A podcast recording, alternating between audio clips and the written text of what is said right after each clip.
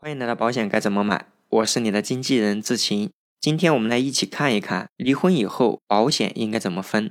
四月二十三日，又一对惹人羡慕的明星夫妻离婚了。不少人也在感叹呢，婚姻再也不是坚不可摧的盔甲了，配偶也难成携手一生的依靠。起初的浓情蜜意，我的就是你的，最后曲终人散，能分的东西很有可能都要得分得清清楚楚。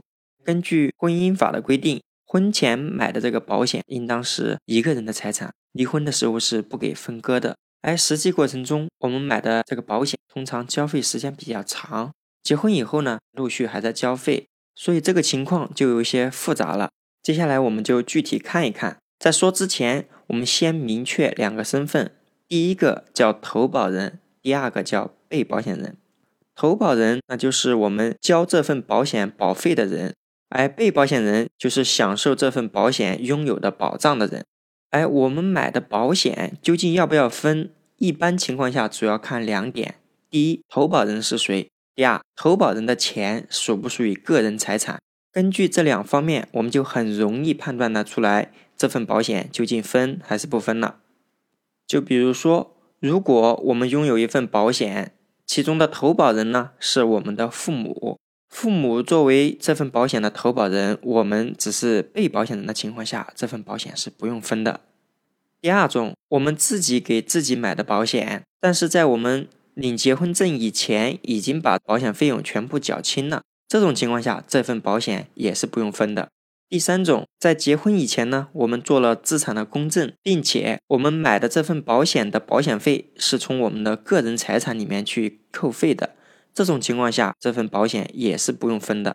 与此同时，还有第四种，不管我们是不是这份保险的投保人还是被保险人，如果我们是以受益人的身份获得了理赔金，不管是身故的，还是重疾、意外的，或者是医疗补偿的，这也都算作个人的财产，不能拿来分割的。以上我们说的是什么情况下属于我们个人的财产，不用拿来分割。但也有一些情况下是属于需要做出分割的，就比如我们在婚前买的保险，但是我们婚后依然在缴费，用于交费的这个账户呢，也不能证明是我们的个人资产，也没有做公证。这个时候，我们婚后缴的这个保险费就属于共同的财产，需要做分割。还有一点大家得注意，婚前买的理财型保险，婚后它会产生一些收益。那么婚后产生的这部分收益呢，也是需要做分割的，属于共同财产。假如说离婚以后，我们买的保险确实属于共同财产，需要做分割。关于我们买的这份保险，可以怎么去处理呢？第一个，退保。退保的话，那大家就没有这样的保障了。退保的时候拿到手上的叫做保单的现金价值，这个时候夫妻俩对半分。第二个办法就不退保，不退保怎么办呢？变更一下投保人，就相当于转让了这份保单。我们举个例子，就比如他给我们买了一份重疾保险，如果要做转让，这需要原来的投保人，也就是说他向保险公司申请，把投保人从他转到我们自己，投保人转为我们自己以后，那相当于我们自己给自己买了这份保险，这就没有什么问题了。那如果他算的比较精明，就需要我们给他补偿这份保单的一个利益了。就比如这份保险就是在婚姻存续期间买的，严格意义上说，需要把这份保险当时的现金价值一半补给他。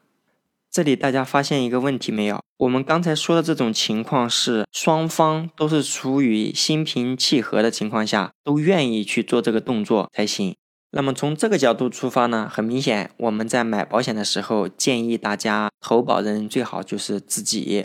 最后，知情想和大家说，哪有什么白头偕老的秘诀啊？那些走到最后的夫妻，肯定都是双方相互包容，不断妥协。如果当我们的婚姻走到无法挽回的地步的时候，也要学会用知识武装自己，合理合法的保护我们自己的权益，不要撕逼，体面的分手。